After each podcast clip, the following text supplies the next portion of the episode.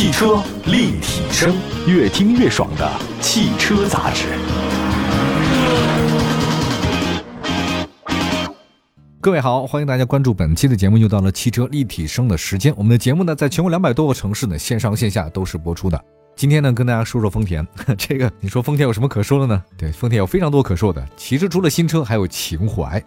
在丰田众多明星车里面，大家都知道皇冠这个车型，早在一九六四年，第二代皇冠就进入到了咱们中国市场。但是啊，国内比较熟知的是七八十年代的第七代、第八代和第九代的皇冠车型。就是在我童年的时代啊，这个皇冠这车太牛了。我们那时候认知豪车，不是现在的 BBA 啊或者之类的车型，完全是皇冠啊，还有包括日产的公爵啊，什么蓝鸟之类的，成功人士的标配。开这个车，拿着大哥大，加个公文包，梳一大背头，西装革履。我曾经梦想过，我的人生就是要这样。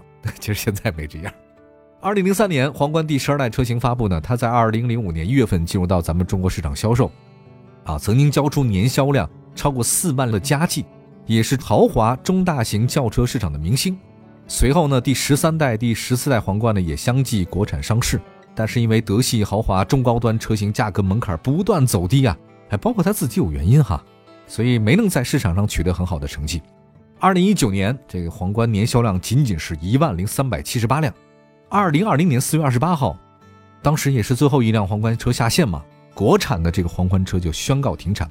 那么在之前的十五年当中，它一共国产了四十八万三千六百七十九辆，所以你说这个成绩还真的是挺不错的哈。那除了在咱们中国市场停产以外，传统意义上的皇冠轿车呢，在日本市场它也退市了，退出历史舞台。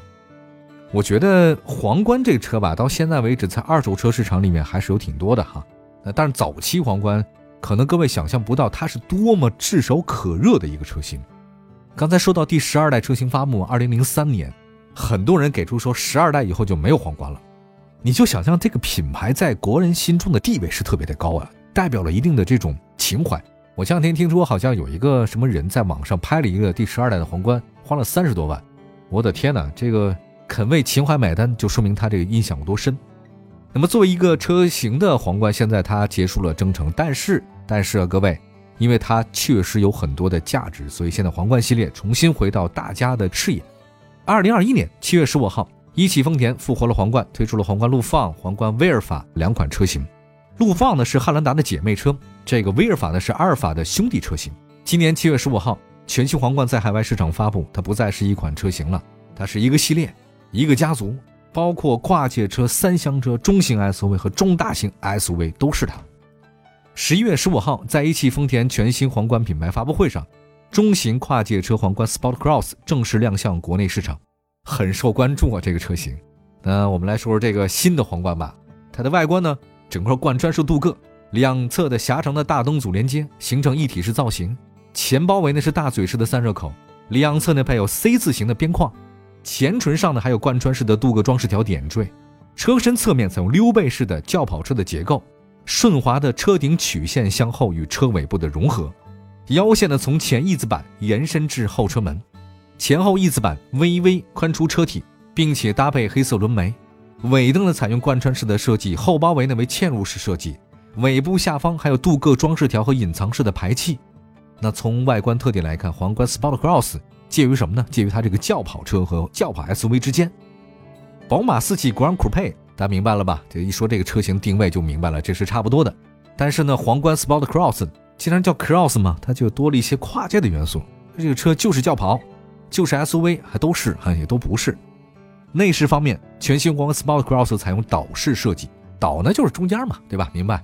岛式设计，仪表盘和中控台的液晶显示屏是一体式的设计，方向盘呢是三辐式设计，换挡机构是电子式设计，空调面板保留了实体按键。那驾驶员在驾车过程里面盲操不是问题。现在大家都喜欢开盲盒，是吧？从整体视觉效果来看，它是老的品牌，但是科技感很强啊。我发现越是一些老的品牌啊，越喜欢科技感强一点。这样的话呢，觉得年轻。车身尺寸方面，全新的皇冠 Sport Cross 长宽高呢分别是长四九三零，宽是一米八四，高呢一米五四，轴距两米八五。宝马四系 Grand Coupe 呢是长四米七八，宽是一米八五，高呢是一米四五。就是宝马四系国产酷配比它小啊，轴距是二八五六，但轴距还是挺接近的啊。但是呢，皇冠 Sport Cross 在车身长度上是有优势的。另外，座椅布局上，皇冠 Sport Cross 采用是五座式设计，整体空间表现不会输给四系的 Grand Coupe，甚至呢是有优势的。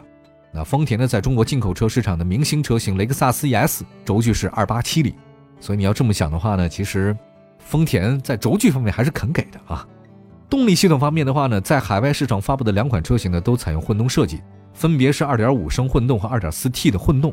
其中2.5升的混动车型的2.5升的发动机，最大功率137千瓦，最大扭矩呢是221牛米；前电动机最大功率88千瓦，最大扭矩202牛米；后电机最大功率40千瓦，最大扭矩121牛米，匹配的是 eCVT 变速箱。2.4T 混动车型的发动机最大功率是200千瓦。最大扭矩呢是四百六十牛米，前电机最大功率六十一千瓦，最大扭矩两百九十二牛米；后电机最大功率五十九千瓦，最大扭矩一百六十九牛米，匹配是六速自动变速箱。系统总功率呢是两百五十五千瓦，总扭矩呢是五百五十一牛米，零百加速时间是五点八秒。可以看得出来，它比雷克萨斯 ES，我觉得皇冠的动力性应该更强一点，优势还是有的。那我觉得 ES 呢，其实大家明白啊，这个车就是动力性差一点。可能大家总觉得这个车有点大，这个发动机啊功率有点小。底盘结构方面呢，全新的皇冠 Sport Cross 采用是前后独立悬架。我觉得市场里面哈，市场里面给的定位是什么呢？是中型的跨界车。所以我认为皇冠 Sport Cross 它进入中国市场以后，它价格应该不会贵。那当然，现在一汽丰田咱也不能这么说，它暂时是没有公布预售价格的。那我们可以看一下美国的这个参考价。在美国市场，皇冠 Sport Cross 原型车起步价是三万九千九百五十美元，不到四万美元。考虑到现在美元升值啊，汇率情况，雷克萨斯 NX 呢是跟它接近的车型。雷克萨斯 NX 多少钱呢？是三万九千美金，便宜点。ES 起步价是四万两千美金，当然 ES 它在美国那边是二点五的那个四驱啊，不太一样。ES 三百 H 呢是四万三千美金。如果咱们进口到中国市场，那么雷克萨斯 NX 起步价应该三十一万左右，ES 三百 H 是三十七万，不到三十八万吧啊。入门级的车型 ES 两百呢是二十九万。那考虑到皇冠 Sport Cross 的市场定位和品牌力，我们觉得说它进口到中国市场以后，起步价格应该是在三十三万左右。那么和雷克萨斯 ES 两百相比呢？你要这么说，皇冠不占优势啊，这价格上对吧？但动力上是有优势，看你怎么选。我在想，皇冠如果在国内市场卖的话，它就靠那个标志啊，还是有一定号召力的。大家明白凯拉克为什么卖得好吗？很大程度上是因为它那标志很拉风，镶嵌了很多宝石啊。因为皇冠嘛，你看它那个标志啊，一个皇冠在头上，好像很拉风嘛。好，我们一会儿呢说说它的市场定位，还有它的竞争对手，包括它一些情怀的事啊。马上回来。汽车立体声，关注你的汽车生活。您的爱车情报站，会新车，私车定制，会买车，会客厅大驾光临。庖丁解车，精准分析，会拆车大师来帮您会用车，自驾上路会玩车，我们都是汽车人。回到节目当中，您现在收听到的是汽车立体声。我们在今天的节目里面跟大家说说全新皇冠 Sport Cross 啊，这个我觉得一汽丰田说老实在话啊，他对皇冠是寄予厚望，因为现在丰田在新能源的趋势浪潮之下，它跟的不是很紧，所以有些销量上的困扰。那现在应该有皇冠来吧，希望打打情怀牌，多少能卖一些车型。那现在看一下目前的市场情况，宝马四系 Grand Coupe 这个是皇冠 Sport Cross 比较接近的。这个宝马嘛，操控性是很好，品牌也不错，所以市场上销量很好。交强险的数据显示呢，宝马四系今年前十个月总交强险的数量是十二万七千六百六十六辆。宝马四系今年前十个月总交强险数呢是一万两千七百六十六辆，月均销量呢是一千两百辆以上。那跟宝马相比，皇冠未来呢需要靠性价比和价格来打动市场，这个是没办法的。那对于丰田来讲，导入皇冠系列车型呢，是它进入中国市场有着重要的战略意义。